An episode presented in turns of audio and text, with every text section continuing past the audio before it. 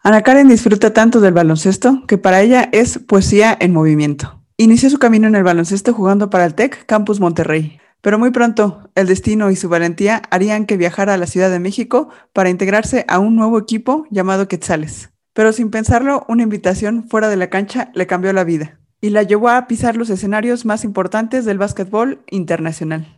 No te pierdas las anécdotas de básquetbol de Ana Karen Ramírez y te invito a emocionarte junto conmigo cuando nos cuenta cómo conoció al mismísimo Michael Jordan. Yo soy Danaí García y te doy la bienvenida a este podcast número 12 de En tus sneakers, la historia detrás de la foto. Comenzamos.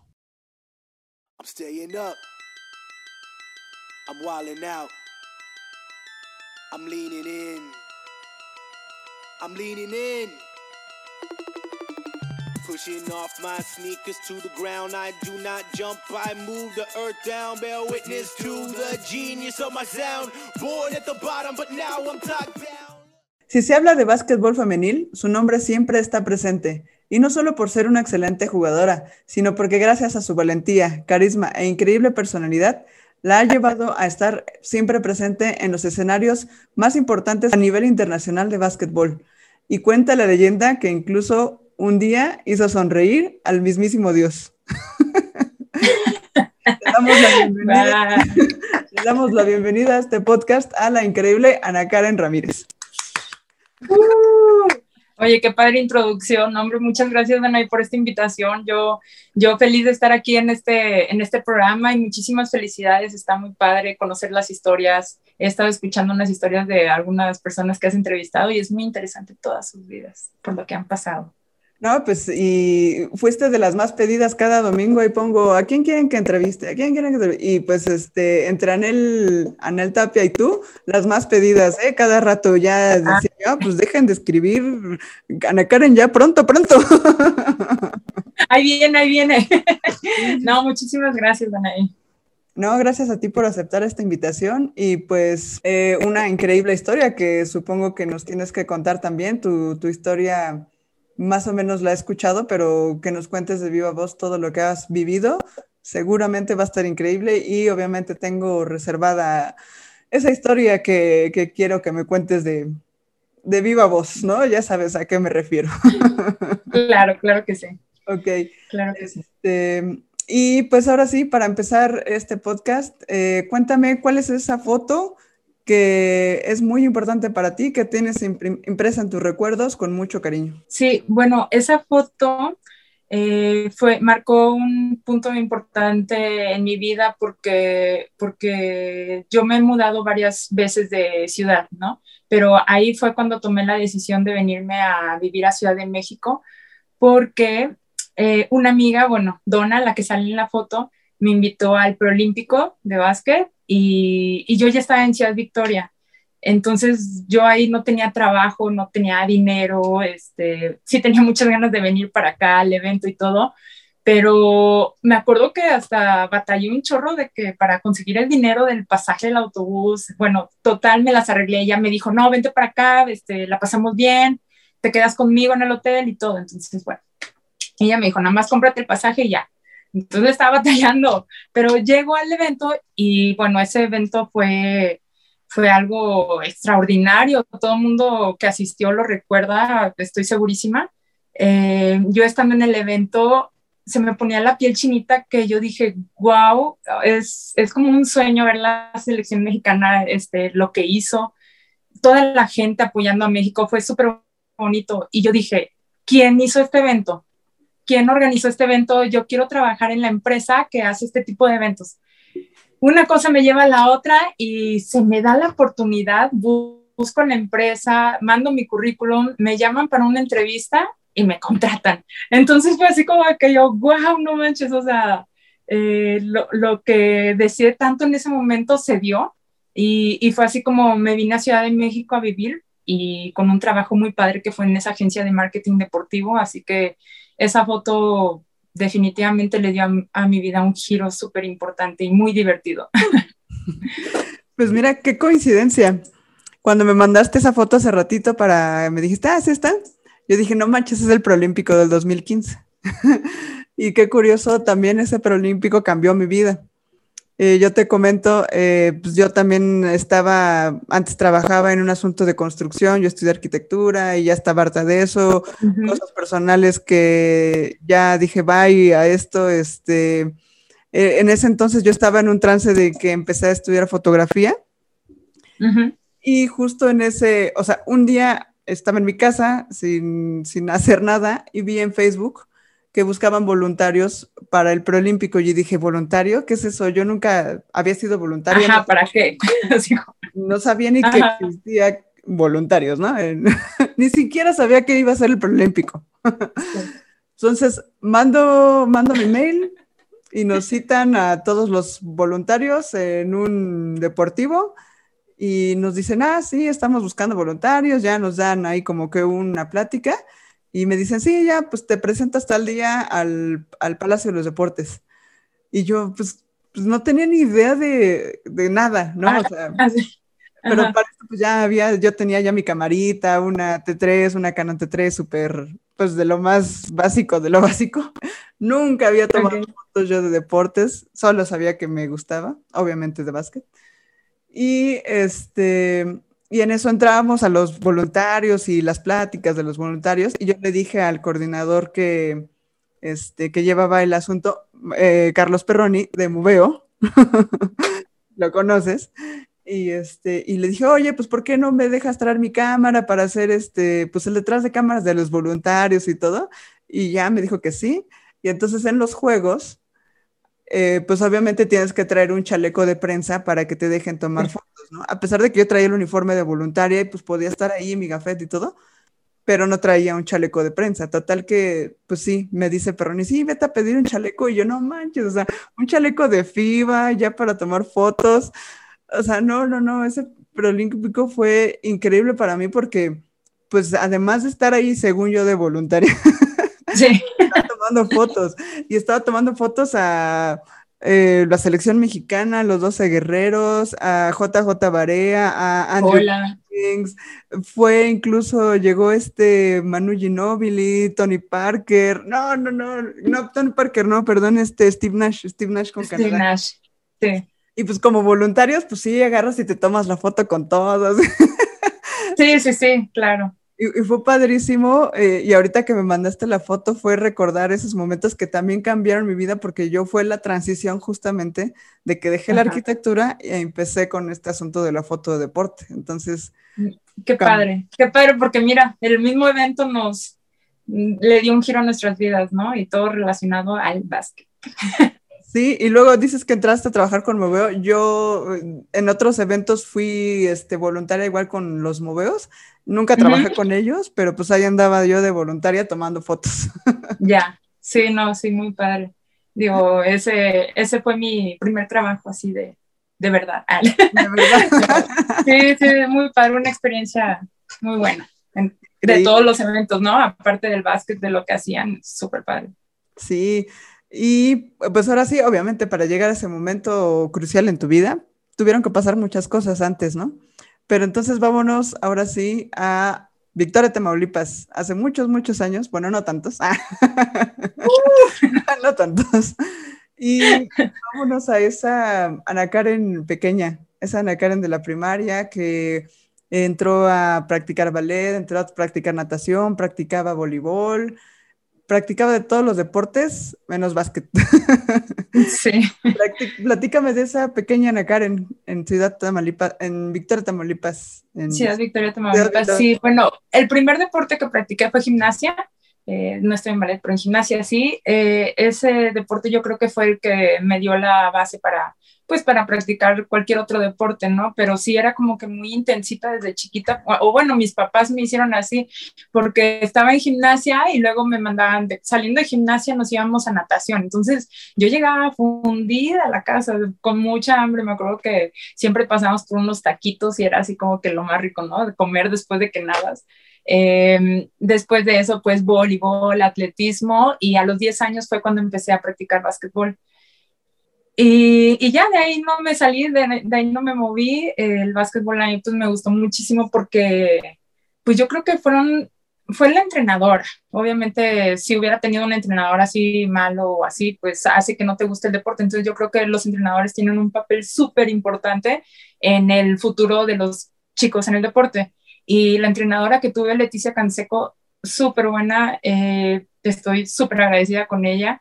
Eh, ella fue la primera que hizo que me gustara el básquetbol y pues también los amigos que hice. Entrenábamos niños y niñas y, pues está muy padre el ambiente, a mí me encantó eso. Y después este, que las competencias, que vamos a viajar y vamos a, al regional, al municipal, estatal y así, estaba muy padre. Y me encantó viajar, que también es uno de mis hobbies, así que básquetbol más viajar, pues dije, de aquí soy, de aquí soy, así fue como, como ya no salí del básquetbol.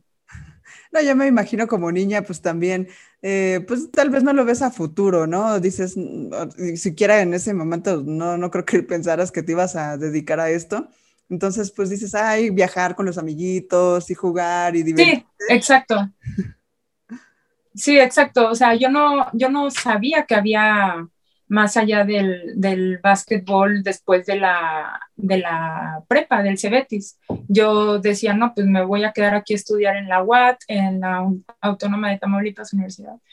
Y después, pues no sé, este, aquí trabajo y así. Y fue que mi hermano jugó, mi hermano es mayor que yo, él jugó un prenacional en Monterrey contra, les tocó el TEC de Monterrey y todos los grandes, ¿no? Así.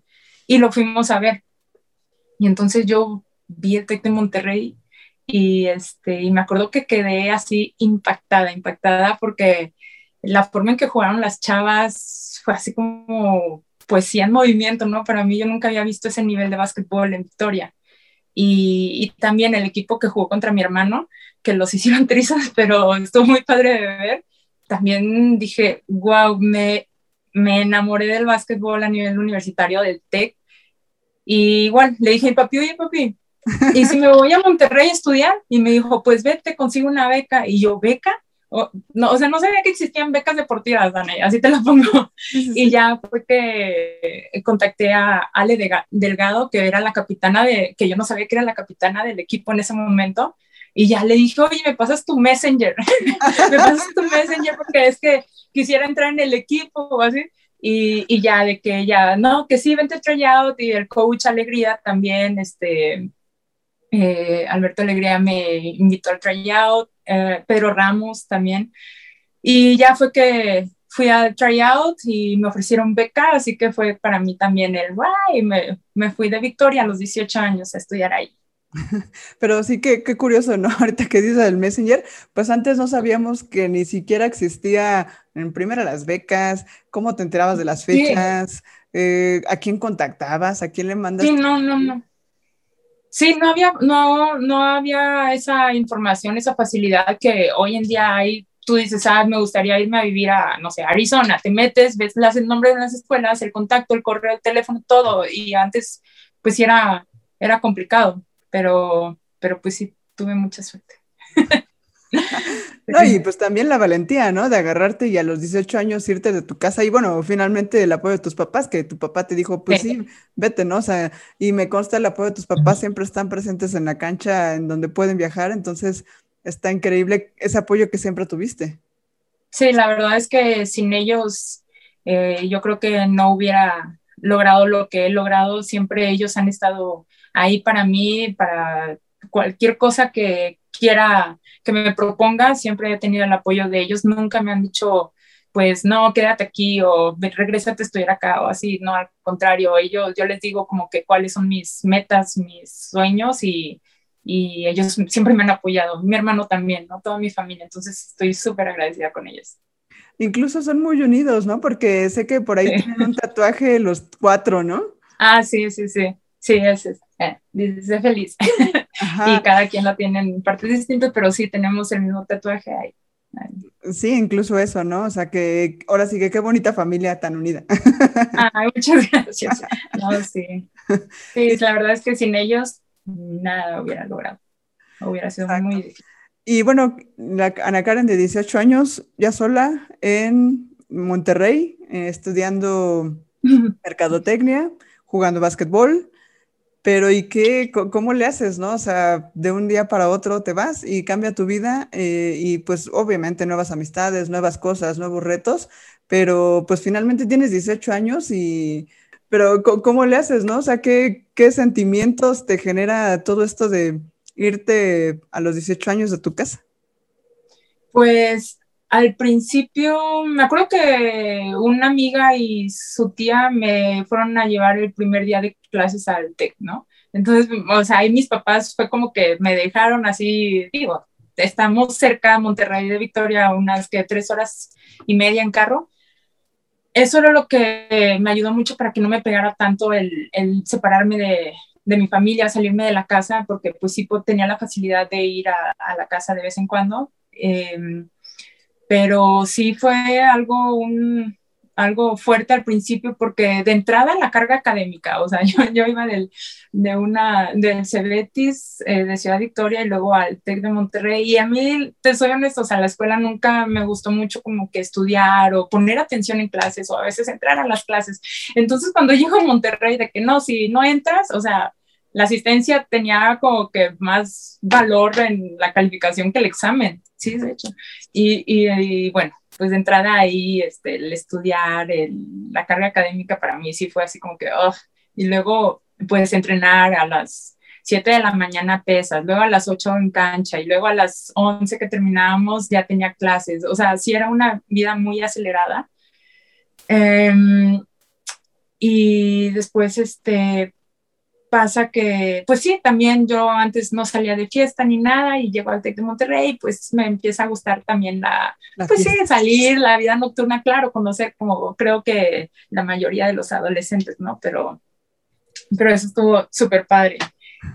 Em, pero después pasa que también justo en mi primer año, entrando al TEC, me lesionó la rodilla izquierda y fue que necesité una operación entonces, sí, o sea, como mencionas, así de que el cambio de salirme de la casa, la escuela, el básquet, eh, porque también entrar al equipo de, de, Monterrey, pues no fue nada, pues sencillo, acoplarme, el nivel era otro, llego, necesito operación y luego para regresar fue súper difícil para mí eso. Pero, pero, pues sí, gracias a Dios lo superé, este, pero sí, esa Ana Karen muy, muy aventada, o sea, de que, pues sí, pasaba una, una cosa, este, fracasaba o me iba mal en algo, pero pues al final de cuentas sí tuve la chance de poder salir adelante.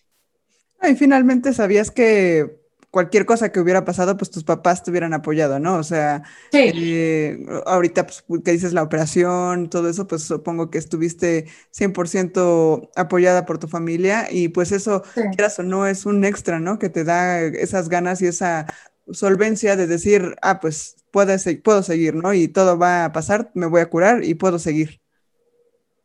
Sí, sí, estuvieron ahí. Mi mami se fue a Monterrey, estuvo conmigo eh, también en la operación, mi mami, em, pues sí, o sea, mi mami de hecho me decía, oye, ¿no tienes miedo? O, así, no como que me preguntaban y yo, pues no, o sea, no, no tenía miedo porque pues nunca me había, nunca me había operado, ¿no? Y, y yo decía, no, pues, pues me van a operar para arreglarme la rodilla, entonces no, no, o sea, como que no veía eso que fuera a salir mal, que no fuera a quedar bien o algo ya después, pues sí, estuvo súper pesado de que esa, esa, operación, pues para la recuperación eh, son seis meses de reposo y luego el regresar, este, sí es lo más complicado, pero es lo más, es lo peor que le puede pasar a un deportista, ¿no? Lesionarse, todo eso. Bueno, tú ya también no sabes comprender. Sí, te entiendo.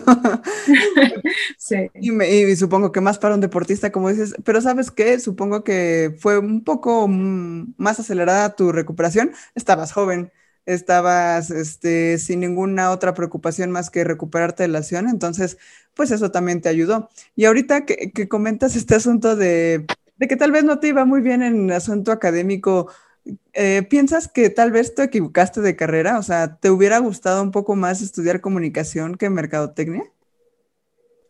Ah, bueno, sí. Em, al principio, bueno, yo siempre he dicho que, que, no, que escogí la carrera adecuada, que mercadotecnia me gusta mucho, porque siempre me ha gustado, bueno, lo de las marcas y sí, me ha gustado mucho entender al consumidor, qué es lo que, todo ese rollo de mercadotecnia.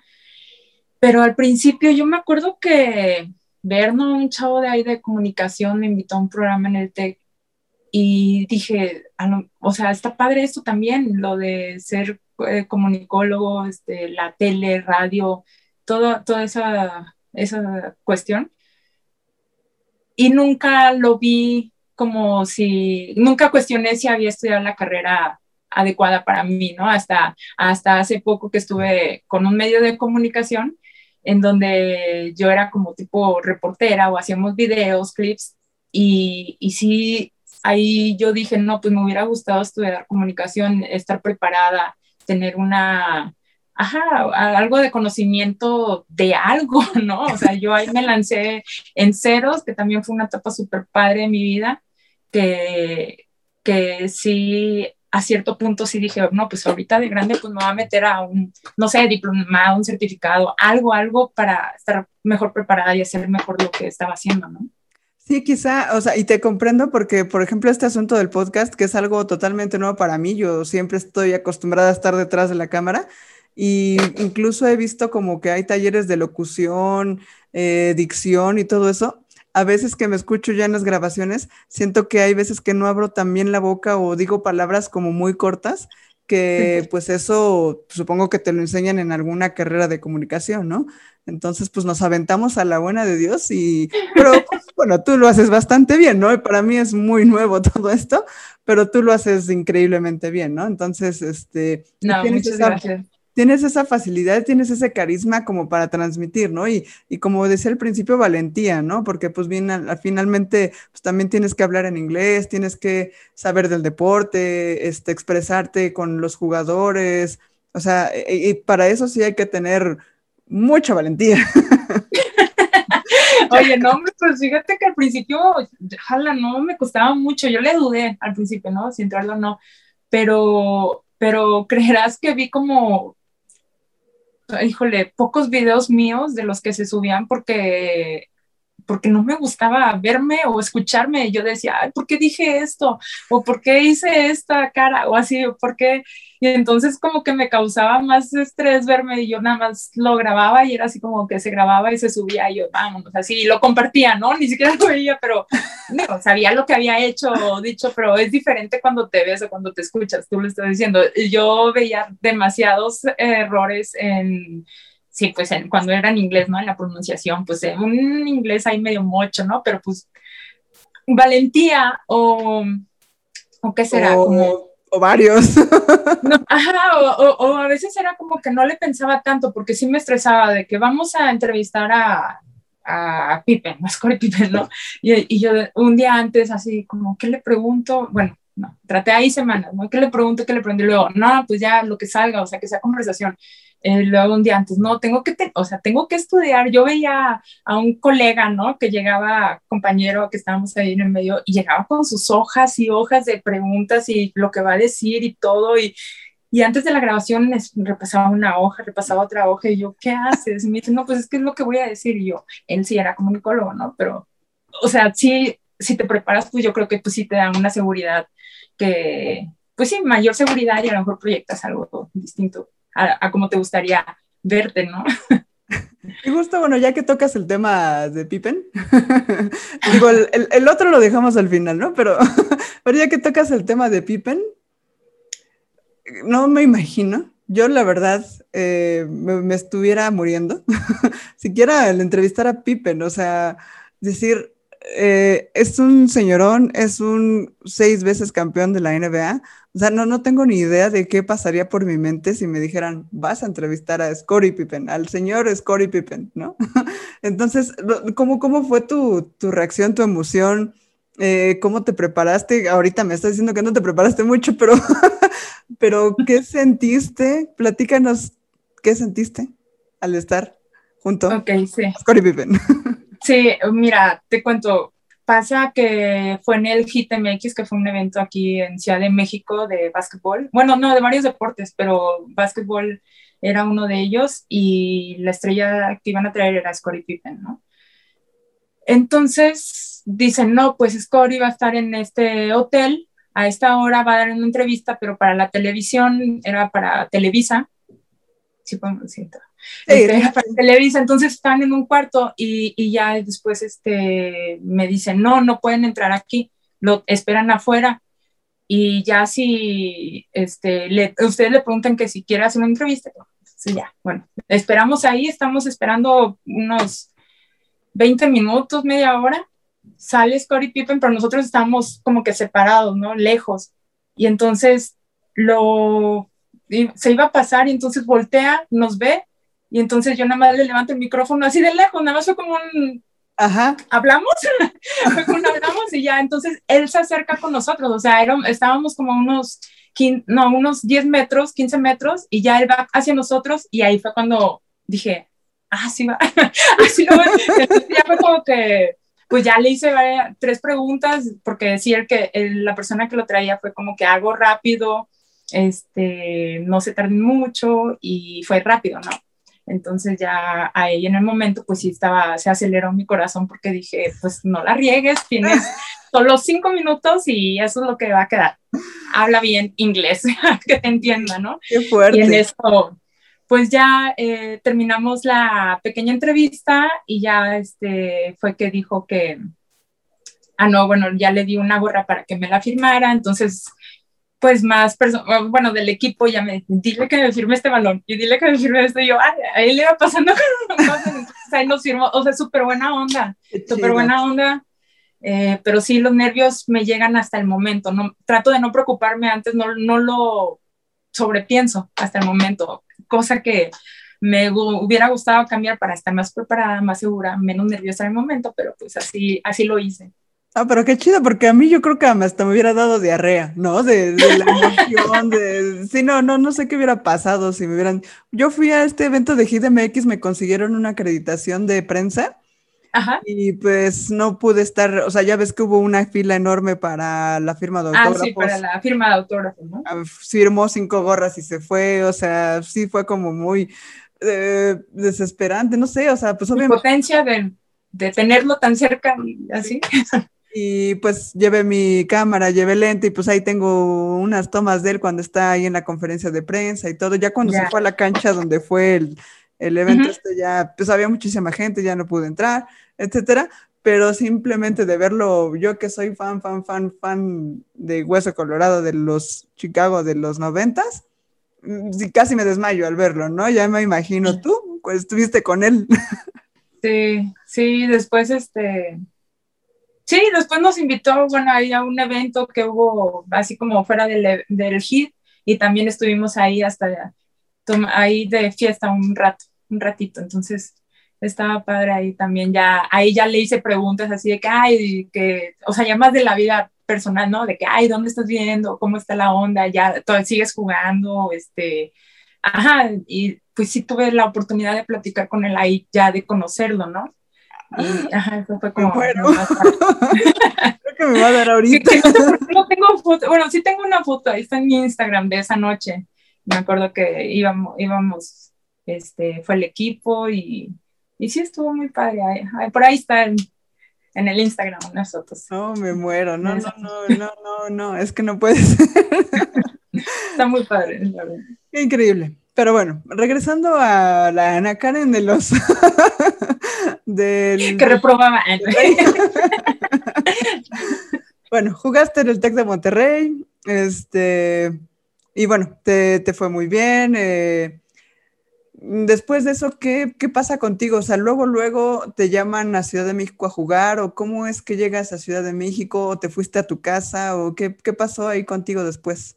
De hecho, terminé la carrera en TEC de Monterrey, Campus Guadalajara. O sea, todavía en Monterrey, a ah. media carrera, me, me, cambié de campus. Entonces me voy a Campus Guadalajara y pues allá también una vida súper diferente, porque en Monterrey era la residencia, alimentos, dentro del campus, todo dentro del campus. Y en Guadalajara no. Eh, que acá pues tener tu casa aparte y que, no sé, era otro tipo de independencia que no conocía, porque pues viviendo en el campus hay reglas de que no puedes llegar después de las 10 de la noche, no, así tipo de cosas, ¿no? Eh, pero pero en Guadalajara era otro tipo de libertad que también estuvo súper padre y ahí fue que me gradué. Entonces yo dije, no, pues a mí me gustó muchísimo Guadalajara, me enamoré, yo dije, aquí voy a vivir, aquí me voy a quedar, voy a conseguir trabajo y esta es mi ciudad. Yo decía, Ciudad de México nunca hay mucha gente, o sea, decía lo que todo el mundo decía, pero no lo había experimentado realmente. Eh, entonces me graduó, busco trabajo, no encuentro, eh, no, ajá, sí iba a entrevistas, pero no era algo que me gustara o no me querían tampoco, o sea, fue algo que gracias a, Dios no se da, ¿no? Y entonces eh, Mariana, una amiga, me dice, ella es de Puebla, me dice, vente a Puebla a vivir conmigo, este, acá buscas trabajo y todo. Entonces yo dije, sí, me fui a Puebla, estuve ahí creo que alrededor de seis meses más o menos. Y, y en eso también buscando trabajo, tampoco se da nada, no encuentro nada. Y después fue que me fui a Victoria y pasa eso que regreso y Anel, Anel y yo estudiamos, bueno, estuvimos en el TEC de Monterrey, ella estudió otra carrera, pero desde ahí nos conocimos, fuimos muy amigas y entonces ella me dice, oye, ¿te quieres, quieres jugar a básquetbol? Y yo le dije, sí, claro. Y me dice, es que hay un equipo que va a entrar a la profesional y va a hacer tryouts. Y entonces me dice, tienes dos opciones. Una es que viajes mañana y te vayas con ellos mañana mismo a Guanajuato, o otra es que te esperes una semana y hagas el tryout como todas las chavas que van a venir. Y yo dije, no, me voy mañana. Entonces agarré la maleta, me fui al día siguiente con ese equipo y de ahí nos fuimos a Guanajuato y resulta pues que sí, que oye, pues sí, quédate en el equipo, vente para acá, este, te damos pues casa, comidas, todo así y ya fue que, que se dio a la par con el trabajo de, de Moveola también, de la agencia de marketing. Eh, eh, este equipo que mencionas ya era Quetzales. Sí, Quetzales. Ok, o sea, luego, luego. Y, oye, y entonces, Anel y tú llegaron a jugar allá juntas en Monterrey. ¿En Monterrey? Sí. Sí, en Monterrey, sí. Sí, yo jugaba muy poco porque pues, no, no, no, no tenía tantos minutos de la operación, regresar, fue súper difícil para mí todo eso, pero, sí llegamos juntas. Pero incluso ella era un poco mayor que tú, ¿no? O sea, de generación. Muchos años mayor que yo. ella es mayor. no, sí, ella que es, em, creo que tres años mayor que yo. Ok, entonces sí. este, o sea, porque entonces, bueno, sí, sí pueden todavía convivir en ese equipo juntas, ¿no? Porque ella ya estaba por salir pues tú apenas ibas entrando, apenas la lesión y todo eso. Incluso otras generaciones más, más, eh, más grandes también me tocó jugar porque que estaban haciendo maestría o algo y también jugaban con el equipo universitario. Ah, ok, órale, qué padre. O sea, sí sabía que se habían conocido, pero no sabía que habían jugado juntas. Sí, sí, sí. Sí, ahí se la pasaba en, en los dormitorios, ahí íbamos juntas, ella, Mariana, todas ahí. Con ellas era la fiesta, ¿verdad? Ya, ella los en ella, ella me sacaba de fiesta, ella me enseñó todo ese camino de la fiesta. el camino de la perdición. Sí, va a estar escuchando y va a decir, ah, no, se va a vengar, a la otra no le preguntes eso porque me va a ventilar. sí. Ok, entonces llegas a Quetzales y llegas a una caótica Ciudad de México. ¿Y cómo fue tu impresión después de que no querías tú nunca, jamás pisar la Ciudad de México? No, pues me encantó, me encantó em, las opciones que hay todos los días para hacer cualquier cosa. Y todos los eventos y todos los artistas y los juegos de básquet, acá hay ligas de básquet toda la semana. Entonces, yo estaba acostumbrada a una ciudad chiquita, ¿no? Ciudad Victoria, donde pues no hay nada de esto. Eh, fui un poco ¿no? a Monterrey, entonces empecé a ver más Guadalajara, Puebla, pero entonces cuando llego a Ciudad de México dije, no, ninguna ciudad se compara con Ciudad de México, aquí hay demasiados eventos y fue lo que me empezó a gustar, ¿no? El, evento del preolímpico, eh, las otras competiciones, que a mí me gusta ver de todos los deportes, eh, entonces estar acá y estar en esa agencia de marketing deportivo donde organizábamos ese tipo de eventos y, y ir, no, yo dije, aquí me quedo. y pues sí, ya van seis años, creo, seis años que estoy aquí, cinco años más. Pero entonces con Moveo sí llegaste a trabajar, o sea, sí te contrataron y todo. Sí, sí, sí, sí, estuve en mucho en lo del Sport Innovation Summit, que era el CIS, Ah, que es un evento de innovación deportiva. Eh, yo estaba más destinada a ese evento. Claro, porque después del Olímpico lo que hubo fue un torneo de voleibol. Sí. Eh, no sé qué, el Panamericano de no Sí, sé sí, sí, también fuimos ahí en el Juan de la Barrera. ¿A poco entonces pues ahí también me hubieras encontrado? Porque ahí andaba yo. Ahí andábamos. Tomando fotos. Eh, me Sí, acuerdo de este Felipe, de este, Sí, del hermano de Carlos, Iván, Yepes. Mariana, Iván Yepes. Jeffes. Mariana, Ajá, sí. claro, Saludos a todos. Sí, lo ven. los moveos. Todos los moveos. Ahí andábamos y este, ¿qué te iba a decir? Ah, después terminas con Moveo y te vas a EMG Academy. Sí, ya se, se cierra eso de Moveo y otra vez yo, ¿no? Mi mentecita dije, no, pues aquí ya no, pues aquí ya fue, este, empecé como a buscar otras opciones, pero de, para irme de México. Eh, estaba pensando en irme a Estados Unidos o a Italia, de hecho, o a otro, Ok. a Europa. Dije, no, y me voy a, a ver qué, ¿no? Eh, y, y entonces IMG me llama eh, y me empieza a decir, oye, ¿te interesaría trabajar aquí? Que y, y yo dije, no sé, ¿qué, ¿quiénes son o qué es? No tenía conocimiento, entonces ya me metí a buscar. Y dije, wow, y dije, wow, qué padre que esta academia deportiva, quiero que trabaje para ellos aquí, o sea, que sea como la que representa a IMG en México. Entonces, ah, pues dije sí, y me dijeron, no, pues aplica y todo, apliqué. Y, y ya, yo dije, no, pues si me dan el trabajo, estaba creo que a, a una semana de tomar esa decisión de que ya me voy. Si no me contratan, no hay vuelta atrás, me voy. Y pues una semana antes de eso, sí, sí, ya me llaman, me, me hacen la oferta y pues acepto. Y también otra, otra cosa súper padre que hasta la fecha sigo trabajando en ING, eh, donde sí es totalmente, bueno, a mí me encanta ese trabajo, me encanta. Sí, no, y, siempre- y- siempre has tenido como que estas oportunidades. Yo veo que te mandan a Estados Unidos a campamentos allá. Incluso tuviste, hubo una vez que vino este Michael Phelps, ¿no? Que, que estuviste por ahí con él y todo. Entonces, pues imagínate, tienes el trabajo soñado, ¿no? En, en este caso, en tu carrera de es deporte, eh, puedes eh, conocer las instalaciones de allá. Eh, es un lugar privilegiado aquí en la ciudad, ahí por, por Antara, ¿no? Por Polanco, ¿no? Entonces, pues tienes el trabajo soñado por muchos, ¿no? Y, y lo has hecho increíble, yo supongo, porque pues sigues ahí feliz.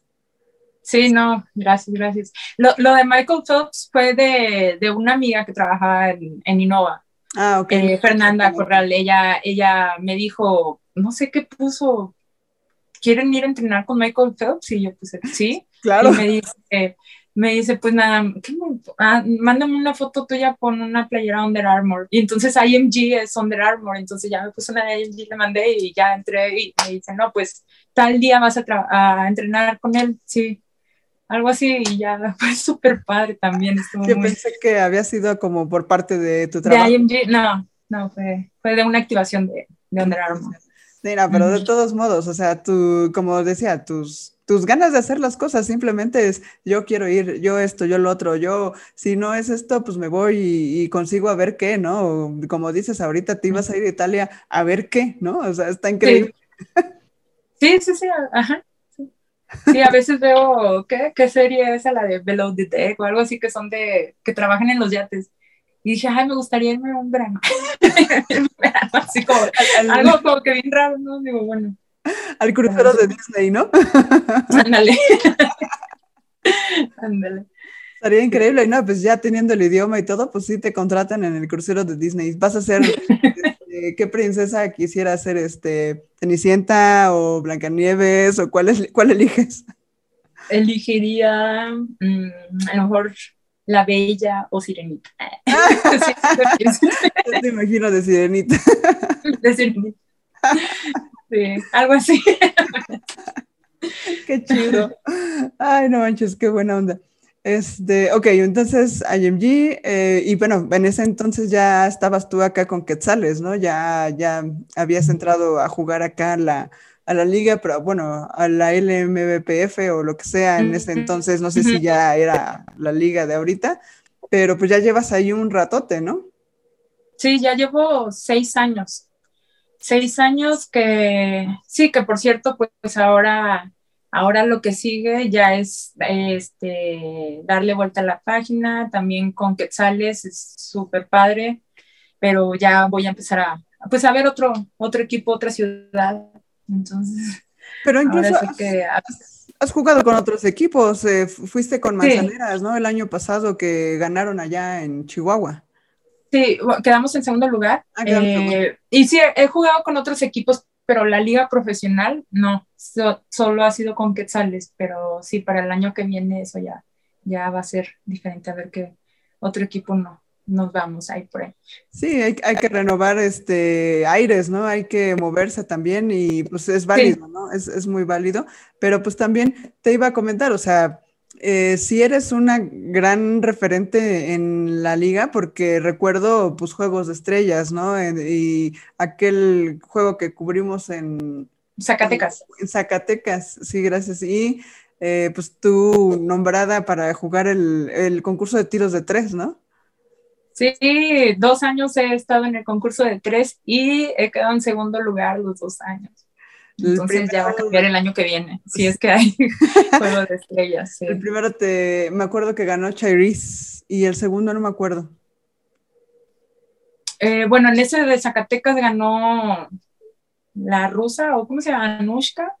Ajá, ganó una rusa. Ok. Sí, era rusa, sí, creo que sí. O puertorriqueña. Puertorriqueña, sí, no, rusa, ¿qué estoy diciendo? Creo que era puertorriqueña, pero se llamaba Anushka o algo así. Bueno, pero era Anushka. era una extranjera. Sí, no, no me acuerdo de, ella, pero este, pero sí, o sea, yo a lo que me refiero es que, pues, finalmente siempre has estado ahí, ¿no? Has estado presente en Juegos de Estrellas. Como te digo, si eres un gran referente en la liga. No, muchas gracias, muchas gracias. Sí, este, es, es algo, algo difícil de mantener ese equilibrio cuando, pues sí, se tiene el trabajo, que también por parte del trabajo tengo, se hacen varios viajes, entonces coordinar eh, los viajes con la temporada, que también es donde es temporada alta de mi trabajo, eh, ha sido complicado, más aparte entrenar con el equipo y aparte que tienes que a veces hacer ejercicio extra, pues sí, es algo que definitivamente me encanta. Y justo estaba estaba platicando con mi mami que le decía, mami, es que creo que el básquet me gusta más ahora que antes. Y eso que antes me encantaba, o sea, ahorita pues no sé, o sea, bueno, año con año lo disfruto más. No, no, no digo, no digo así de que, ay, no, ya me voy a dedicar a trabajar, o ay, ya me voy a dedicar a, no sé, no, sé, a tener familia o algo así, ¿no? Pero, digo, ahorita no, pero, pero sí, sí, sí ha sido, o sea, me he dado cuenta mucho de eso, que ahorita el básquetbol me encanta. Y imagínate, fui ahora que fui a Victoria a visitar a mis papás, me levantaba a las cinco y media para ir a jugar unas retas, a las seis de la mañana, hazme el favor cuando puedo levantarme a las diez. no manches. sí, es, sí, eso, es pasión, ¿no? O sea, sí es como, como ese asunto de, de si te gusta y no pasa lo que pase, eh, pues tú estás ahí y te levantas, como dices, bien temprano cuando... Y lo haces con gusto, ¿sabes? Es así como, no, no me cuesta, o sea, dime, levántate a las 6 de la mañana para trabajar o así. es totalmente diferente. Bueno, y eso que yo el básquet no lo hago como trabajo, pero pues sí, también es. Comparto tu, tu, pensamiento en ese caso, por ejemplo, pues para los fotógrafos levantarse a la hora antes del amanecer, pues si quieres ir a hacer cierta foto, pues es importante para agarrar el sol antes del amanecer, hay una luz eh, muy especial en ese momento, entonces pues sí comparto tu, tu, experiencia de levantar. Oye, pero sí me estoy acordando de las, de las primeras fotos que hicimos en el Zona Fitness, que me dijiste, ¿a, qué hora nos quedamos de ver a, las 6 de la mañana? sí, ándale yo, ¿qué? pero sí, esas fotos de, no manches, están súper padres, me, encantaron, sí, la luz, entiendo ya eso, esa parte. no, pues tú también, ¿no? Pues ahí ibas a jugar básquet, ¿no? Entonces a la Ciudad Victoria a las 6 de la mañana. Pero iba a decir, y justo ahorita eh, que convencionas esto de las fotos, eres la persona que, a la que más se me ha facilitado tomarle fotos, como que tienes este feeling de, además de posar bien y además de como que tienes esa actitud, sabes mover el balón en esa, o sea, pues obviamente juegas, ¿no? Entonces, no es lo mismo decirle a alguien como muy tieso, oye, te tomo unas fotos, que, que a ti, que tú eres la persona que más fácil se me ha, ah. me ha hecho tomarle fotos, y este, y pues hemos hecho varias, y espero hagamos muchas ah, Sí.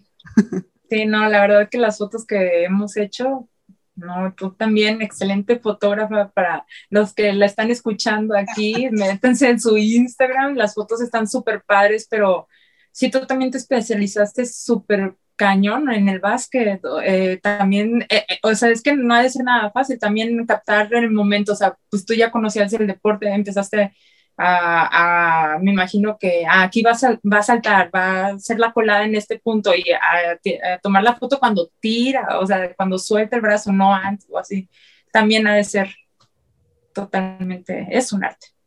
Pues es que tienes como ese feeling, o sea, como siento, bueno, lo jugué de muy niña, secundaria, prepa, nunca fue buena, pero lo jugué y pues me fascina, entonces, este, pues sí que avientas la cáscara con tus amigos y todo, sí, sí, ¿no? Sí nada profesional como tú, pero, pero tienes como ese feeling, ¿no? Para, para saber qué va a pasar en el juego, ¿no? Entonces, sí, el, la foto básquet se me facilitó mucho. Cuando te digo que estuve con los Moveo, eh, íbamos al taekwondo, íbamos al boli, y pues sí, el boli es totalmente diferente, ¿no? Tomarlo, aunque es como no sabes dónde va a caer la pelota, en el básquet es un poco más predecible. Predecible, sí. Bueno, predecible, pero, sí, sí, sí. por ejemplo, pero por ejemplo el boli es muy rápido, ¿no? A pesar de que el básquet es el deporte ráfaga, el boli también es muy, muy rápido, ¿no? Entonces, sí es como, pues agarrarle la onda, ¿no? Y práctica, ¿no? Sí, sí es diferente. Es diferente, pero en cuestión de, por ejemplo, las fotos que te he tomado a ti de, de más pose, más este, ¿cómo se llama? Más como periodísticas, o bueno, no periodísticas, sino, bueno, como más posadas. más, ajá, sí, no en, no en juego, ¿no? No en juego, eh, o sea, sí, eh, y, y, te agradezco porque me has dado el chance de practicar, porque pues finalmente voy aprendiendo, ¿no? O sea, también soy muy novata en este asunto, tengo muy poco tiempo tomando foto y y justamente contigo y te agradezco esa confianza porque pues otra persona que me contrate o que me diga, oye, vamos por unas fotos, pues no tienes chance de equivocarte. Y contigo fue, ay, pues vamos a poner esto acá, vamos a poner el flash acá, a ver qué tal esta posición. Entonces... ¿Te acuerdas con las del humo? ¿Cómo?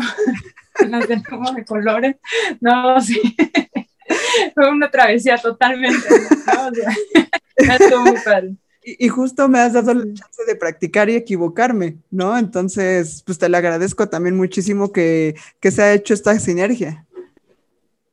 Sí, no, no, no, al contrario, yo también contigo, Danae, que, que me hayas invitado a todas esas, a todas esas eh, sesiones y pues también son fotos que se van a quedar ahí para siempre y todas esas locuras, ¿no? Pero, pero pues está, está padre, ¿no? Y te digo muchas gracias y pronto, esperemos pronto, muy pronto hagamos muchas más locuras. Sí, ya sabes que sí, siempre cuenta conmigo. Gracias, gracias. Y entonces, eh, bueno, juegas en, en, Quetzales, eh, estás ahí siempre presente, eres este, una de los referentes. ¿Y en qué momento dices, ah, pues yo quiero salir a cuadro en un medio de comunicación? Y quiero eh, pues estar como en este asunto de los reportajes y entrevistando, o sea, ¿en qué momento sale en tu cabeza ese asunto de querer estar en comunicación? Pues mira, estuvo, estuvo chistoso también ahí, ¿eh? porque, porque justo cuando estaba en Moveo, eh, pasa que vi en el evento en el CIS, en el Sport Innovation Summit, vi a un colega de la UTLAB que también jugaba básquet. Y entonces ahí pues nos pusimos al corriente y todo y luego me dice el Chapo, me dice, oye, le voy a pasar tu contacto a, este, a esta persona que quiere, está buscando una persona para que, para el medio de comunicación, hacer videoclips ahí para pues, Nación Ráfaga. Y ya yo le dije, ah, sí, ya me metí a ver la página y pues estaba está ahí padre, ¿no? Todo lo que, todo lo que hicieron y luego ya quedamos de ir a comer. Entonces ya vamos a comer y me dice, oye, este, eh, para ir a cubrir unos partidos de básquetbol y yo de la liga profesional aquí, la LNVP, y yo dije, sí, va, va. Eh, bueno, no, en el momento no le dije que va, le dije que lo iba a pensar, pero sí, en la noche ya fue como que, ¿qué onda? yo dije, ok, le entro. Pero pues yo nunca había estado a cuadro, yo nunca había estado con un micrófono, ni qué decir, o sea, y aparte yo no veía el básquet, yo eh, sí seguía la LNP, pero de vez en cuando cuando iba a Victoria y pues iba a ver al Correcaminos, pero no era como experta en tema de, ah, este año llegó tal jugador, el otro año este equipo quedó en sexto, ahora se reforzó bien, no. Entonces eso fue también así como dije, pues tengo que verlo para saber qué voy a hablar y también no tenía tanta experiencia escuchando a los reporteros que que decían, cómo hablaban, o sea, no veía la NBA antes, soy honesta, no veía la NBA, entonces no, no, tenía esa experiencia en nada, pero dije, pues iba. Eh, entonces estaba entre dos fotos para mandarte, si esa que te mandé, o otra donde es mi primer reportaje. Ok. Y, que fue también un giro que le, le dio a mi vida, así, pues muy padre, muy divertido, lleno de, retos, experiencias eh, divertidas. Eh, entendí, eh, aprendí de un mundo totalmente nuevo en el básquet, ¿no? Y, y, ya estuvimos cubriendo dos meses, porque me acuerdo que fue agosto. Empezamos a finales de agosto, que fue agosto, septiembre, octubre. Y en noviembre me dicen, oye, em, viene la NBA hacia de México eh, contamos contigo y yo, ¿para? yo, para, pues sí, quiero ir a ver los juegos. Y me dicen, no, pues para entrevistarlos. Y yo, ¿a quién? Y me dice, viene Oklahoma Thunder y otros dos equipos que me acuerdo nada más de Oklahoma, ¿no? Viene Russell Westbrook y yo, ¡ah! entonces yo en esos dos meses empecé a ver la NBA, entonces Russell Westbrook fue uno de los que más me encantó. Y para mi suerte fue cuando Carmelo Anthony se va a, a los Thunder. Y, y entonces ya yo dije, no, pues sí, ahí también fue otro show donde empecé así a temblar porque también fue lo mismo, ¿no? De que, oye, prepara tus preguntas, te vas a... Porque aparte ni, ni, sabes cómo está el rollo, ¿no? ¿Quién va a pasar? Te vas a sentar, es uno a uno con todos, es como lo ves en la tele de que le acercas el micrófono y te pega, ah, porque también hay de eso. Sí, claro, sí, sí. pero, pero entonces yo iba en ceros y, y y ya, y me dicen, no, pues está una mesa redonda, y, pues agarra tu lugar, ¿no? Entonces me siento y veo al lado una hoja y decía, este, Carmelo Anthony, y yo, ¿cómo? O sea, Carmelo Anthony se va a sentar aquí al lado mío. No, que sí, y entonces empiezo a ver los micrófonos de Claro Sport, Televisa, este, eh, todo, ajá, Sports Center, me acuerdo que yo dije, ¿qué onda? Estoy al lado de estos, no puede ser, o sea, yo apenas acabo de agarrar esto y nada más porque me gusta el básquet, ¿no? Sí. Entonces, pues ya cuando se sienta, pues sí empecé a, a irme a temblar, pero después incluso tuve uno, uno a uno más. Ah, con Paul George también. Eh, platiqué con ellos súper bien porque después llegó Russell Westbrook por atrás, entonces todos, que a mí se me hizo como medio mala onda, pero todos los que estábamos con Carmelo Anthony o con Paul George así en su tiempo, se van de la mesa, se van de la mesa con Russell Westbrook, entonces todos amontonados ahí. Y yo me quedo así sola con Carmelo Anthony. Entonces ahí también nos pusimos a platicar de que, extrañaba de Nueva York, que, que se le gustaba la ciudad, y, o sea, ya una plática más ah, íntima, más personal. Ajá, más íntima. Y esa fue mi primera experiencia con entrevistando a jugadores de la NBA. Pero sí no manches. Está, cañón porque, como dices, no tenías ni un mes de estar como que frente a, bueno, tenías ya la, experiencia de capitanes, estar frente a un micrófono y, entrar al aire y que te dan la señal y todo esto. Bueno, en este caso es como... Pero un poquito. Ajá, o sea, es un poco más relax porque pues grabas tú con tu cámara, o sea, no es que estén en vivo, no es que salga la tele, o sea, es como pues lo van a editar, etcétera, pero finalmente, o sea, estás platicando con Carmelo Anthony, ¿no? Sí. y luego que yo no seguía la NBA, yo así como que entonces no sabía muy bien, o sea, obviamente ahorita, de ese entonces ahorita ya, ya sé, ya sé qué, qué es lo que hace tal y le preguntaría por carros, camina con el balón sin botar a media cancha, o sea, de que ya los conozco bien en cancha, ¿no? Y antes, pues sí, no, pero, pero sí, también todas esas historias están en Instagram, las fotos, todo eso, digo.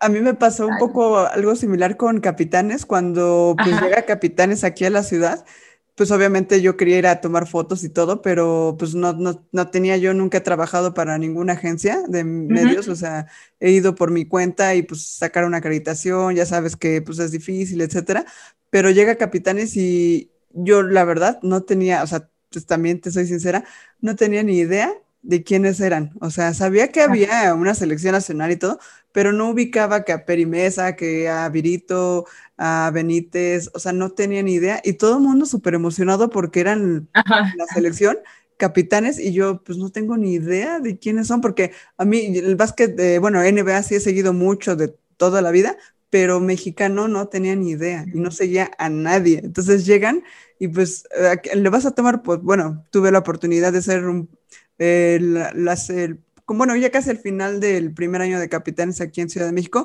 fui la fotógrafa oficial, entonces, pero pues eh, todo el mundo súper emocionado y yo no tenía ni idea de quiénes eran.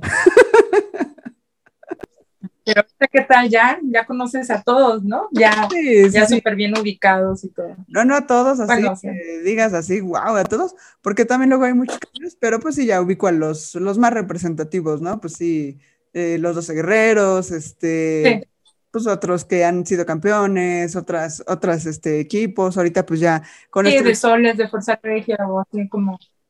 Exacto, o sea, ya con esto del podcast pues también he pues, estudiado un poco más su vida y todo, entonces pues es también emocionante y como tú dices, ¿no? Ya, ya te pones a ver, ya te pones a estudiar, ¿no? Sí, así es, sobre la marcha. No, pero está súper padre, de verdad, está súper padre, te digo. Está divertido, ¿no? O sea, eh, y pues también es el reto, ¿no? Que, que pues al finalmente no, no sabías tú que te ibas a dedicar a esto, eh, porque yo creo que sí ya lo ves como a futuro, ¿no? Este asunto de la comunicación.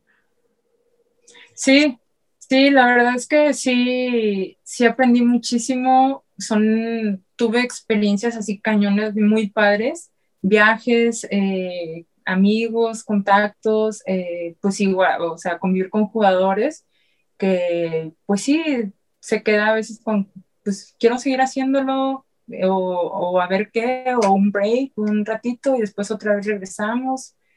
Ahí quién sabe qué vaya a pasar, pero pues a ver qué viene. Y, y platícame en, en, en, cuestión de estos viajes, dos viajes muy especiales. En primera que pues eh, para mí era un sueño, finalmente pues no, no lo logré, eh, ya no quiero ni pensar en eso, pero platícame cómo tú viviste Charlotte, o sea, Charlotte, ah, imagínate la ciudad donde creció, Dios. este, hay, hay algunas, un asunto como en la ciudad, de, o sea, me imagino, no sé si hay algún tour a la casa de Michael o, o, cómo, cómo vive la ciudad de Charlotte a Michael Jordan. Pues la verdad no, no supe bien, no investigué bien esa parte, lo, de la casa y así. Eh, pues llegamos, llegué a Charlotte y recuerdo que hacía muchísimo frío estaba, había un clima lluvioso, frío, así como, y el hotel estaba pues, pues sí estaba como que algo retiradito, pero, pero estuvo muy padre porque pues sí dijimos, no, pues este es el viaje en que a lo mejor y podemos ver a Michael Jordan. Entonces ya este, pasa el primer día. No, de hecho fue en el primer día.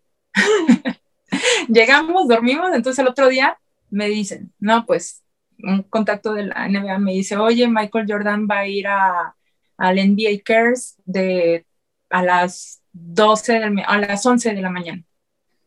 Entonces yo me acuerdo que iba a ir también Elena de Ledón de la WNBA, iba a estar ahí haciendo una activación donde iba a ser a la una. Entonces yo dije, no, pues sí, veo a Michael Jordan a las 11 y después ya acaba y me voy a acá. Pero entonces llegamos y empezaron a llegar pues muchos jugadores, incluso fue este de soccer, Henry Terry, o no sé, Ah, sí. franceses, así que Sí. no, no, la verdad no los ubicaba muy bien. Este, Después llegó Danny Green, llegó Dwayne Wade, llegó pues también varios que no recuerdo su nombre. no, a ver, o sea, es que fueron muchos, o sea, fueron muchos y, y entonces nada, pasaba el tiempo, las horas y nada que llegaba Michael Jordan. Entonces ya estábamos así como, bueno, yo ya estaba media cansada, pues traía tacones, botitas, hacía medio frío, pues tenía hambre o así, pero terminó llegando como a la una. Y en eso se abre el cielo, se abren la- las puertas del cielo. y No, o sea, eso sí estuvo él. cañón, y eso sí estuvo cañón porque era un, era un almacén. El NBA Cares era para apoyar a gente de escasos recursos, hacían paquetes de, de comida enlatada y pues los daban a, a las comunidades, ¿no? Entonces a eso iban los jugadores, a, ayudar a empacar y todo. Em, pero entonces es una bodega. Y entonces andabas de aquí para allá entrevistando, hablando con este, hablando con el otro. Y pero también te quedaba como que a qué hora llega o así. Hay que estar pendiente porque pues va a ser un ratito, ¿no? Entonces estábamos medio retirados de donde iban a llegar. Y entonces mi equipo nada más me dijeron, Ana, Ana, y ya, y volteo y se van. Y yo, ¿me hablaron o no me hablaron? Y entonces ya los empiezo a seguir y entonces voltean y me hacen, ven. Y entonces empiezan a correr y yo no entendía, o sea, yo todavía no captaba. Y entonces volteo a la ventana y pues tres camionetas negras, así, mil guardias de seguridad y todo. Y entonces, o sea, sí, obviamente, no, pero ves la reacción de todas las personas, de, de los entrevistadores, de los camarógrafos, de los ayudantes que estaban ahí, de, así. Entonces todos empiezan de que Michael Jordan, Michael Jordan, y así. Y se te acelera el corazón por el rush, ¿no? De que va a llegar y tienes que estar en el mejor lugar. Bueno, tú sabes, has visto cómo es eso de eh, entrevistar o estar ahí. Tienes que Correr, golpear. ganar, ganar, exacto, ganar y a veces se usa la fuerza y todo, ¿no? Y ya va entrando y pues sí, señorón, o sea, sí, su presencia se siente cañón, Pues es que eh, es Dios, impone, impone demasiado, la presencia de Dios. impone demasiado la forma en que camina, la forma en que habla, que, que mira, que sabes todo con su arracadita acá, así como todo. Me estoy todo acá. y, y, pues ya, ¿no? Eh, había muchísima gente, bueno, um, para el lugar con el que estábamos, yo te diría como unas, no sé, no sé, unas 100 personas, 100 personas eh, eh, amontonadas queriendo verlo. Claro. Y pues yo llegué tarde, ¿no? Yo me atrasé, o sea, yo estaba así. Y entonces ya sale mi colega y dice, estuve tres minutos parado frente a él. Y así, ¿no? Pero así como que súper emocionado. Y le dije, ¿qué pasó? ¿Le dijiste algo? ¿Le saca foto o algo? Me dice, no, Dice, solo lo vi. solo lo vi, pero es, fue una emoción así como, pues sí, imagínate estar ahí tres minutos así viéndolo, ¿no? Sí. Así como, y él, y él así, ¿no? Empacando la comida. ¿no? Y entonces, este, dije, no, pues voy, o sea, no había intentado yo acercarme, yo la verdad lo estaba viendo de lejos, estaba así como, y ya pues me acerqué. Mm, Me acuerdo que ahí no estuvo tan rudo, o sea, el, el tumulto, la fuerza, el empuje ha estado más fuerte con LeBron James, pero ahí era como que un ambiente más controlado porque no eran todos los medios, sino era a voces, Sí, se sí, sí. supo que iba a estar ahí, ¿no? Pero no, no era como un comunicado oficial. Sí, sí, sí. Eh, entonces era más tranquila la gente. y ya, entonces me pasé hasta mero enfrente de donde estaba y ya le dije, ay, hola. Le dije, ay, hola, este, nos podemos tomar una foto. Y ahí me dijo, este, sí, ahorita que terminé de trabajar, me pusieron a trabajar. Y ya me río y le digo, ah, pues eh, sí, pues es una foto, entonces no es, no es tanto. Y dice, a ver, tómala. Y, o sea, fue, fue un minuto que estuve ahí o no sé, pero sí el, sí tuve la oportunidad de interactuar con él, de platicar con él. Me muero. Eh, sí, entonces ya, ya fue que, que saqué la foto y todo y dije, bueno, ya, entonces ya me fui porque pues más gente también quería, ¿no? Entonces... Oye, pero, este, pero entonces sí te dejan como platicar con él, a pesar de que él está como él ocupado. ignora, Ok. o sea, todo el mundo le quiere hablar, todo el mundo, fírmame esto, todo el mundo así, o sea, pero él está así y sí, la mayoría, pues ellos escogen, ¿no? O, o qué decir o a qué. pero sí estaba él muy serio. Estaba muy serio. Sí había muchas personas que no, no se acerquen tanto o no, este, no fotos o así. Pero, pero sí, yo tuve la, la, la suerte de poder, de que pues él me dijo, ay, estoy trabajando, así como bromeando, ¿no? Bromeando. Sí, claro, sí, pues también en la actitud en la que te acercaste, pues también fue buena onda, ¿no? No, ay, sí, foto, una foto, fírmame esto, ¿no? O sea, fue más, más relax. Sí, yo digo que ahí es, es donde, en la forma en que tú te acercas a, bueno, y son personalidades, y ellos están en todo su derecho de decir, híjole, la neta, no, gracias. O sea, me imagino, imagínate cuántas personas le han de pedir fotos al, al día, sí, diario. Sí, diario. Entonces, han de estar también digo, yo siempre he respetado mucho eso, que, que, si te dicen que no o así, es, ah, ok, y va y ya lo ves, lo dejas ir, no, no, no de que aunque estés de espaldas, ¿no? Así como que forzándola, porque pues no, eh, pero, pero sí estuvo muy padre, porque después ya supe por dónde se iba a ir, entonces ya me fui para allá. Y, y ya, ahí sí ya nada más fue para admiración, o sea, que yo ya no le dije nada ni nada, nada más lo vi pasar. ¿sí? Es que, ¿cómo dices, no? O sea, yo me imagino, en primera impone, ¿no? Supongo, pero como sí, sí, todo sí. el mundo nada más está la expectativa de todos sus movimientos, ¿no? O sea, de, de va a pasar por aquí, va a decir esto, va a hacer esto, no sé, incluso él en su documental el de The Last Dance lo comenta, ¿no? Nos dice que eh, hubo un momento en el que ya estaba harto y pues se quedaba en el hotel y todo, pues sí me imagino...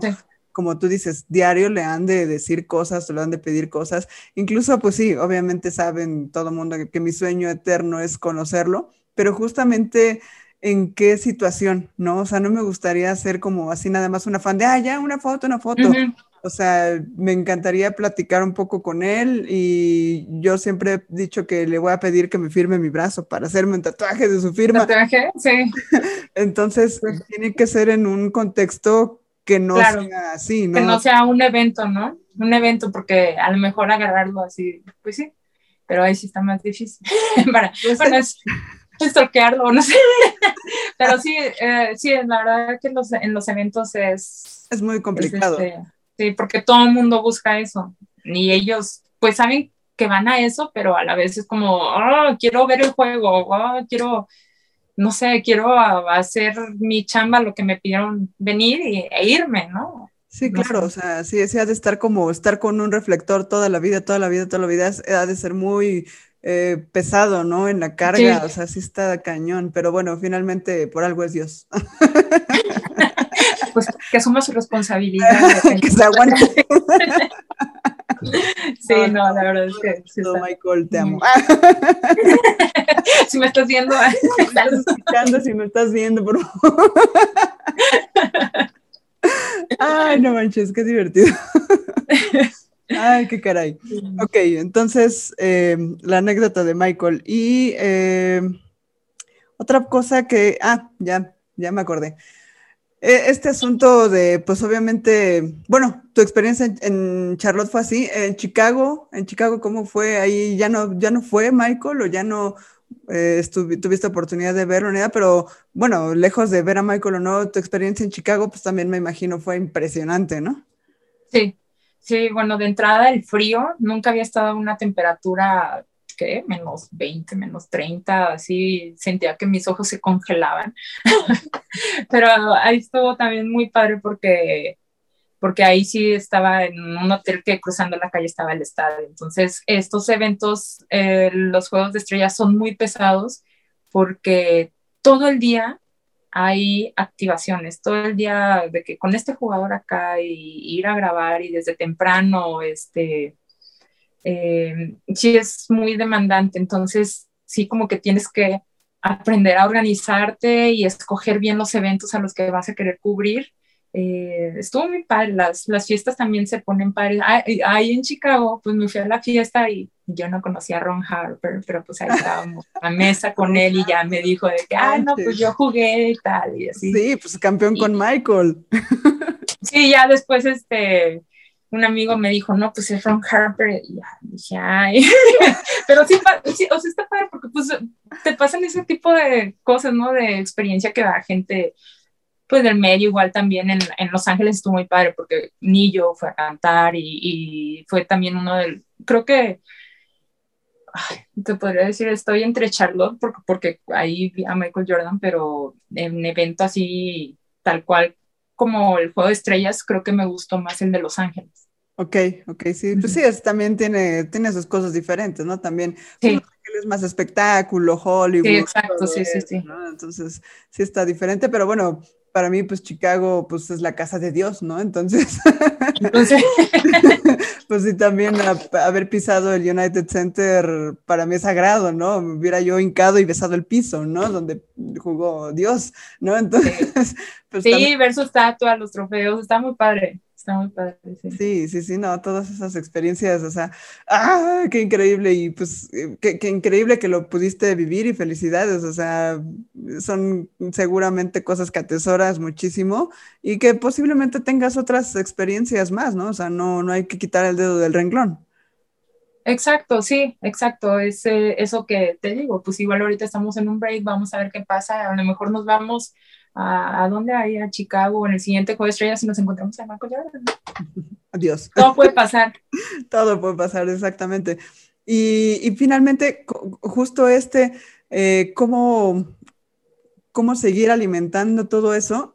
Eh, tus redes sociales, ¿no? O sea, ahorita las redes sociales han sido un currículum y ahorita he visto que estás muy activa con este asunto de Invictus, fuiste a pintar esta cancha ahí en, en el Parque de Viveros, entonces, pues también todo eso te mantiene vigente eh, en redes sociales, este, en el básquetbol, y pues está, está padrísimo que te sigan contemplando para otras cosas que ahora pues ya eh, con este patrocinio de Invictus. Entonces, pues diferente no estar atrás de un micrófono, pero pues diferente y también estás vigente. Claro. Sí, a mí, a mí la verdad es que me gusta mucho eh, estar, eh, pues sí, ahora sí que en los mejores eventos deportivos de donde estoy, o sea, en la ciudad o de México. Eh, me gusta estar en las activaciones, eh, que por cierto, un saludo a Ricardo Torres, que él es el que está llevando este proyecto de Legado Invictus, eh, la cancha, todo el proyecto de la cancha Magnini, está, que es la esa de Viveros, súper padre. Ahorita se hizo la de las Benito, Benito Juárez, que también quedaron muy padre. Así que igual, súper agradecida también con las marcas, con las personas que me han apoyado, que me siguen invitando a este tipo de proyectos. Yo feliz de, de colaborar y de seguir impulsando el básquetbol y también como en la parte femenil, ¿no? Que las mujeres también, o sea, nos movemos, que somos muy activas y que también nos encanta este deporte demasiado, ¿no? O sea, así como, pues sí, promover el básquetbol femenil. Eso que, que las mujeres del baloncesto tengan presencia en otras, en otras áreas. Y justamente eso también te quería comentar, o sea, tú desde tu trinchera, pues obviamente ya eres un referente en el básquetbol femenil jugando, pero pues también eh, como comunicando, este, también en estos asuntos de, del delegado Invictus que van y pintan y todo eso, o sea, ya te llaman a todos estos eventos. Eh, y cómo, ¿cómo ayudarías tú o cómo quisieras ayudar un poco más al básquetbol femenil para darse a conocer, ¿no? Que finalmente, eh, pues sí, la liga ya hace sus cosas y todo, tal vez buenas, tal vez malas, tal vez faltaría más, patrocinadores, etcétera, pero desde tu trinchera, ¿cómo te gustaría apoyar al básquet?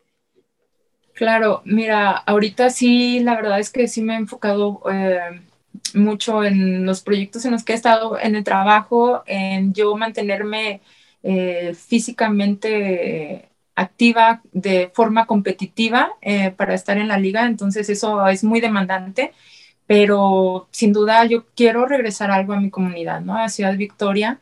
Eh, últimamente he estado pensando en un par de proyectos para ir a hacer allá. Ahorita el básquetbol está totalmente pausado, a excepción de los retos de las 6 de la mañana, pero, pero allá en Ciudad Victoria sí está eh, muy, eh, muy pausado ese asunto, pero sí pienso como igual una clínica, un torneo, eh, regresar algo a Ciudad Victoria, eso es como que de entrada. A lo mejor y más adelante, pues sí, sí pensaría en un proyecto más grande para acá en Ciudad de México, pero ahorita por el momento sí estoy muy enfocada en yo estar como, pues bien en el trabajo, en cuestión física, Y, y pues sí, porque vienen más proyectos, entonces me estoy tratando de preparar físicamente, pero, pero sí, eso, eso es algo que sí quiero hacer, regresar algo a la comunidad siendo un torneo que en Victoria, o sea, ya acá hay muchos torneos que se juegan este, ahora sí con premio económico, porque, porque normalmente allá es ganas y ganas pues la medallita, y, pero pues eso a mí me gustaría como que incentivarlo de distinta forma, a lo mejor un premio distinto. Ahora me encantó este, este torneo que hicieron los de tiro libre, ah, del 2x2 dueños de la ciudad, estuvo súper padre. Entonces, esa modalidad está muy buena, muy buena. Este, y pues que con personas como ellos que están haciendo su chamba, ¿no? Para impulsar el básquetbol, tú dando a conocer las historias de los basquetbolistas, qué hay detrás de ellos eh, fuera de la cancha, también está súper interesante. Así que, que seguro voy a hacer un proyecto pronto y, y, pues así como tú lanzaste este proyecto, ya, ya te estaré manteniendo al tanto de, de lo mío. Sí, muchas gracias. Y ¿sabes qué? Pues vete a hacer una Merce allá a Ciudad Victoria. tú que ya te lo sabes y tú que has ido a Merces, vámonos a una Merce allá. eso es lo que estoy, eso es lo, es lo más cercano. Eso es lo primero que viene, un torneo que sea el premio dinero para las mujeres principalmente ya para los hombres después, porque la neta es que las mujeres eh, sí, sí hay inverses y todo, pero pues ah, los premios son distintos y allá que no hay torneos de premio, pues eso es lo que voy a hacer primero, mandando la invitación, ¿no? ¿Pero lo harías tipo Merce o lo harías más fresita? Ah, tipo Merce. Ok, eso me agrada. Sí, no, tipo Merce, para que, o sea, es que yo es lo que quiero, allá em, las jugadoras de allá Mm, no van a, no bajan a jugar por dinero porque está muy lejos, este, es mucho gasto y todo. Nosotros que estamos viviendo en la Ciudad de México, pues es más fácil moverse. Entonces, muchas jugadoras de allá no tienen la oportunidad de tener esa experiencia, cosa que a mí me, siempre me llamó la atención. Me ha gustado mucho estar en las Merces y, y pues me gustaría que las chavas sepan la intensidad que es jugar por dinero un premio económico. Cambia mucho la cosa, ¿eh? Sí, me imagino. Sí. nunca he ido a una merced, me encantaría ir, pero sí he oído historias de terror, ¿no? De sangre y sudor y lágrimas y pues, tú que has experimentado una de esas, podrías platicarnos tu anécdota.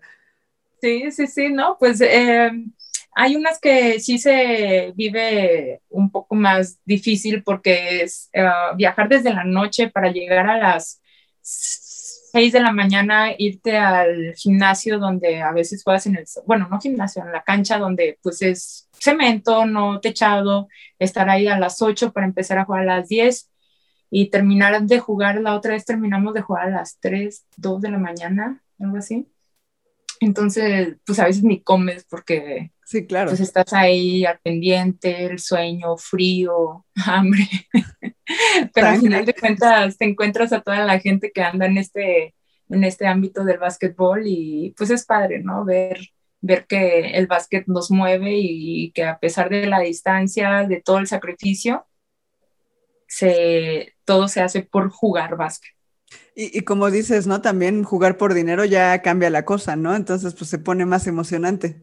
Sí, sí, claro, o sea, es, es um, imagínate, o sea, es es tu pasión, es lo que más te gusta y luego aún así eh, ganas dinero, o sea, te pagan, es un trabajo, bueno, es un trabajo pues porque es un intercambio de servicio, ¿no? dinero por servicio. Exacto. Y, eso es lo, lo, más gratificante que hay, o sea, que, que, hacer lo que te gusta y luego aparte eh, que sacas dinero, ¿no? sacas para la renta. no, pues sí, está, está muy bien. está increíble y estoy segura que va a ser un súper eventazo. Me encantaría ir a tomar fotos para allá. Entonces, pues. Sí, no, eh, ahí nos vamos. Ojalá y se haga pronto. Bueno, no sé qué tan pronto, porque si las condiciones de la pandemia lo permitan, pero, pero pues, cuenta conmigo, ya sabes, para lo que sea, nos lanzamos a tomar fotos para allá. Va. va que va. Sí, y pues bueno, ya por último, eh, la pregunta que les hago a todos los invitados a este podcast, ¿qué foto te gustaría, qué foto te falta imprimir en tus recuerdos? O sea, ¿qué reto estás por conseguir? ¿Qué meta quieres lograr? Y principalmente, ¿qué consejo te darías tú misma para conseguirlo? Eh, ¿Qué es lo que me falta por conseguir? Pues eh, ser campeona de la LMBPF, ser campeona. ¿Y qué consejo me daría? Ser más disciplinada. Aún así que creo yo que soy algo disciplinada, también a veces puedo llegar a no serlo y eso me desvía un poco de mis objetivos. Eh, entonces, es eso, ser campeona de la LMPF y ser más disciplinada en cuestión, yo sé lo que me falta trabajar, trabajarlo más, eh, imprimirlo en la cancha, eh, materializarlo y, pues así, empezando desde ahorita, porque pues si no es de un mes a otro, ¿no? Entonces es un trabajo donde se tiene que, que poner mucho esfuerzo, dedicación y sacrificio. Ok, no, pero pues bueno, ya tienes un camino recorrido y estoy segura que todo esto que has aprendido te va a llevar a, bueno, si le imprimes este asunto que te hace falta de la disciplina, bueno, que tú sabes que tienes que apretar por ahí, pues estoy segura que vas a llegar a, a conseguirlo y muchísimo éxito. Eh, te deseo todo lo mejor del mundo en tus nuevos proyectos. Eh, siempre has sido como que muy aventada y como muy, muy carismática y todo eso, entonces eso te ayuda y eso tienes ya como que de gane como para conseguirlo. Te deseo todo lo mejor y muchísimas gracias por aceptar esta invitación. No, muchas gracias, Danae, por tus palabras, por el apoyo también. Eh, y por la fe que me tienes. no, muchísimas gracias, eh, de verdad. Este, ya sabes que aquí estamos para, para lo que se ofrezca, todo, todo, todo va a ser, va a salir muy bien en tu proyecto, igual en lo que nos propongamos, porque somos así, luchonas. Echamos ganas y somos como dedicadas, ¿no? Así que mucho éxito también en tu programa, está muy padre y gracias por la invitación. No, muchas gracias a ti. ¿Y algo más que quieras decir? ¿Algo más, eh, algún consejo, algo que, quieras agregar?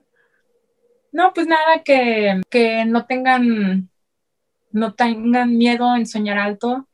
Eh, nada es imposible. Y ser realistas, porque para llegar a cumplir esos sueños altos hay que hacer mucho sacrificio y mucho trabajo. Así que soñar, pero también ser realistas y poner el trabajo en la mesa.